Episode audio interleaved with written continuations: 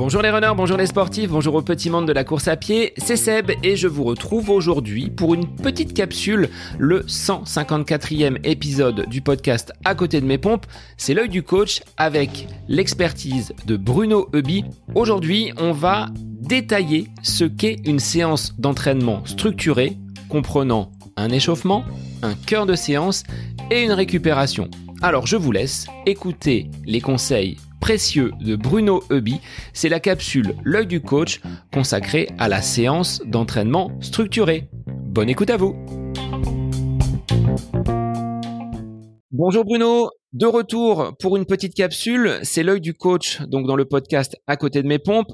Aujourd'hui, ben, on va parler de la structuration de l'entraînement, comment on réalise une bonne séance, qu'est-ce que l'on met à l'intérieur et quelles sont les différentes parties que compose notre séance d'entraînement?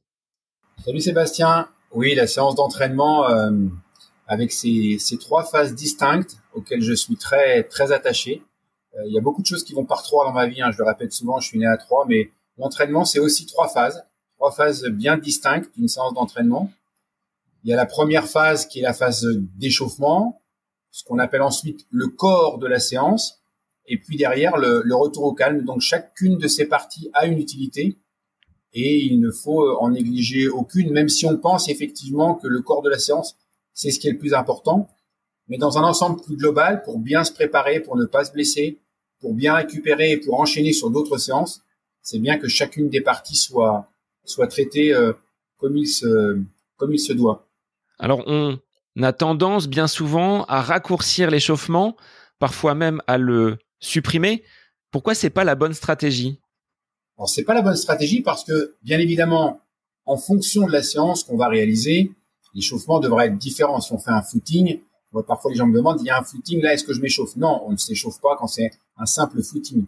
Par contre, quand on va aller sur des séances d'entraînement avec une intensité élevée, ce qu'on va demander à l'organisme, c'est un, effort soutenu. Il faut donc le préparer à cet effort.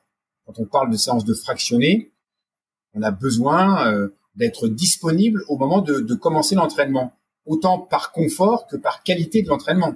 Les, deux vont de pair. D'abord, on doit être confortable pour, faire cette séance, mais on doit aussi avoir mis en œuvre tout ce qu'il faut pour que l'organisme puisse, puisse, répondre aux sollicitations qui seront importantes quand on parle de séance de, de fractionner. Donc, il faut prendre le temps de courir 15, 20 minutes à une allure progressivement accélérée de façon à permettre à l'organisme d'être en capacité de répondre aux, sollicitations qu'on va lui, va lui imposer. À la fin de l'échauffement, je recommande toujours, à la fin de cette phase de course, de faire des, ce que j'appelle des déroulés. Alors, on appelle ça aussi des lignes droites. Bref, des accélérations sur 20 à 25 secondes où on va euh, donc euh, à la fois se préparer sur un plan, euh, je, dirais, physiologique, sur un plan cardiovasculaire, mais aussi sur un plan musculaire et articulaire.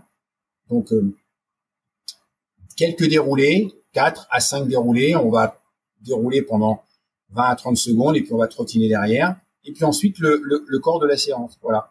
Et en troisième partie, une fois que la séance est terminée, hein, c'est un peu comme si, euh, voilà, euh, il y a un sas avant et puis il y a, il y a, aussi un sas de décompression derrière avant de rentrer dans la, dans la pièce de la séance. Et cette phase après course, elle est aussi très importante voilà, on, va reprendre le boulot derrière, on va retourner à ses activités du quotidien.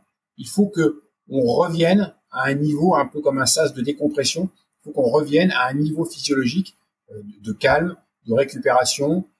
Donc, on va mettre en place un, un, un footing, ce qu'on appelle un, un, retour au calme. On va courir très doucement, on va trottiner très lentement. Alors, les, gens peuvent penser que ça, ne sert à rien. Si, ça sert à, faire redescendre euh, tous les, niveaux euh, de sollicitations qui ont été très importantes pour les remettre sur quelque chose bah, qui correspond à notre, notre vie du, quotidien. Est-ce qu'entre la phase d'échauffement et le corps de séance, on peut marcher un petit peu? Le temps de se dévêtir, le temps de s'hydrater, des choses que l'on a déjà évoquées. Est-ce que l'on peut procéder ainsi avant d'attaquer le, corps de séance ou est-ce que l'on bascule on-off de l'échauffement à cette euh, séance de qualité? Bon, moi, ce que je conseille, alors une fois de plus, hein, euh, c'est difficile de, de, parler de manière générale. Si on est en plein hiver, euh, on va être bien habillé, on va pas se mettre en short et en t-shirt pour faire sa séance, mais l'été, par exemple, on peut se couvrir. Là, on, est on est au printemps, on peut se couvrir un peu plus pour justement bien s'échauffer. Et la séance, euh, le corps de séance qui va être plus sollicitant, où on va avoir plus chaud tout simplement, hein, on peut effectivement euh, enlever une ou deux épaisseurs, se mettre dans une tenue plus appropriée, short, euh, t-shirt, prendre le temps de boire, de s'hydrater. On a parlé dans une autre capsule de l'importance de s'hydrater. Donc, il peut y avoir quelques minutes où on va prendre le temps de mettre la bonne tenue, de s'hydrater tranquillement pour rentrer après. C'est aussi une manière de se concentrer hein, sur une compétition c'est la même chose. Hein. On a quelques minutes avant le départ, donc euh, faut pas hésiter à prendre quelques minutes justement pour passer de la phase d'échauffement au corps même de la séance. Il faut pas que ça dure trop longtemps, puisque le but c'est de s'échauffer. Mais euh, si on prend 4 à 5 minutes maximum, on a largement euh, le temps de faire toutes ces, ces petites choses qui sont aussi importantes et qui vont permettre de rentrer dans le corps de la séance. Au niveau de ce retour au calme, tu évoquais justement, on baisse entre guillemets les niveaux, on revient à son quotidien avec euh, un gros travail qui aurait été fait auparavant sur du fractionné, sur des allures spécifiques. Est-ce qu'il y a déjà des bénéfices que l'on peut tirer de ce retour au calme sur un plan donc de la récupération? Est-ce que l'on va déjà activer des mécanismes de, récupération par un footing qui sera très très lent, voire proche de la marche. Euh, là, il faut pas se leurrer, c'est pas de courir donc de façon précipitée jusqu'à sa voiture ou jusqu'à la maison pour derrière reprendre ses activités. On est vraiment sur quelque chose de calme. Voilà, c'est ça, c'est exactement ça. Retour au calme, donc on est sur une activité qui est lente, euh, voire même très lente. Hein. Le but, en fait, c'est de, c'est de vasculariser le, le, pour faire simple, on pourrait dire que c'est un espèce de, de, nettoyage. Voilà, la, vascularisation, le sang qui circule va justement éliminer euh, les toxines, les déchets. On est déjà en train d'aider l'organisme à récupérer. C'est le moment aussi de se réhydrater. Si le corps de la séance n'a pas permis qu'on puisse s'hydrater pour des raisons euh, voilà, je dirais matériel. C'est pas toujours facile de s'entraîner quand on fait du fractionné, de s'hydrater pardon quand on fait du fractionné.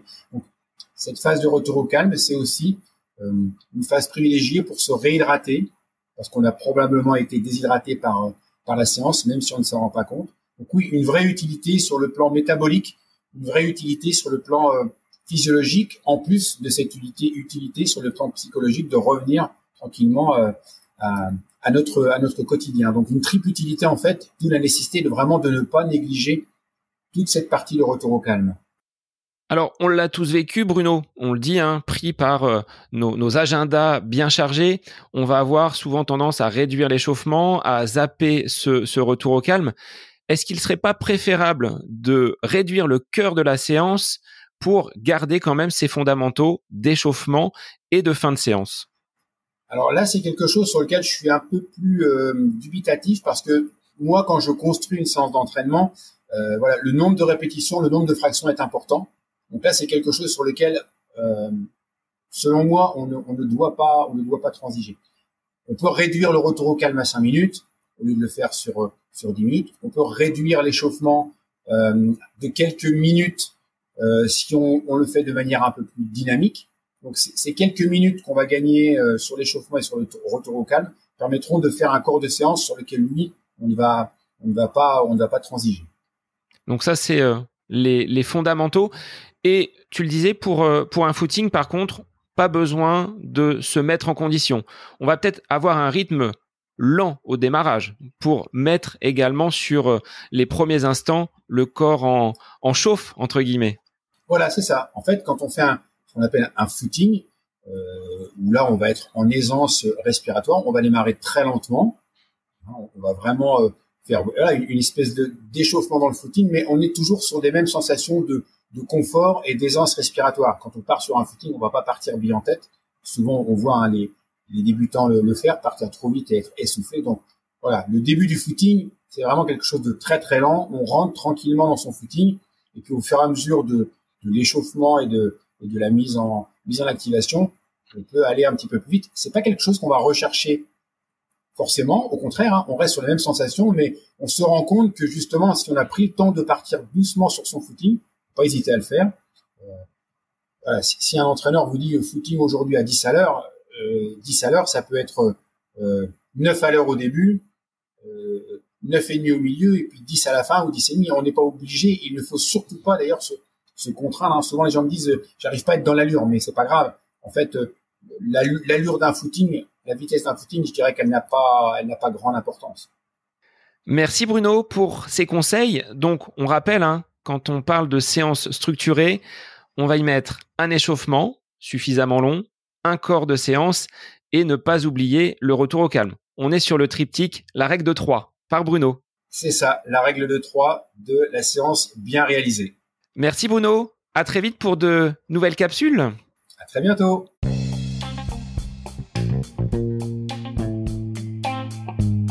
Cette capsule L'œil du coach avec Bruno Hubi est désormais terminée. Merci à vous pour votre écoute, mais aussi pour vos retours sur ce format d'épisode un petit peu plus court. N'hésitez pas à nous transmettre vos questions, vos interrogations via les différents réseaux, Facebook et Instagram. N'hésitez pas à nous soumettre vos idées d'épisodes pour de prochaines capsules. Belle semaine à vous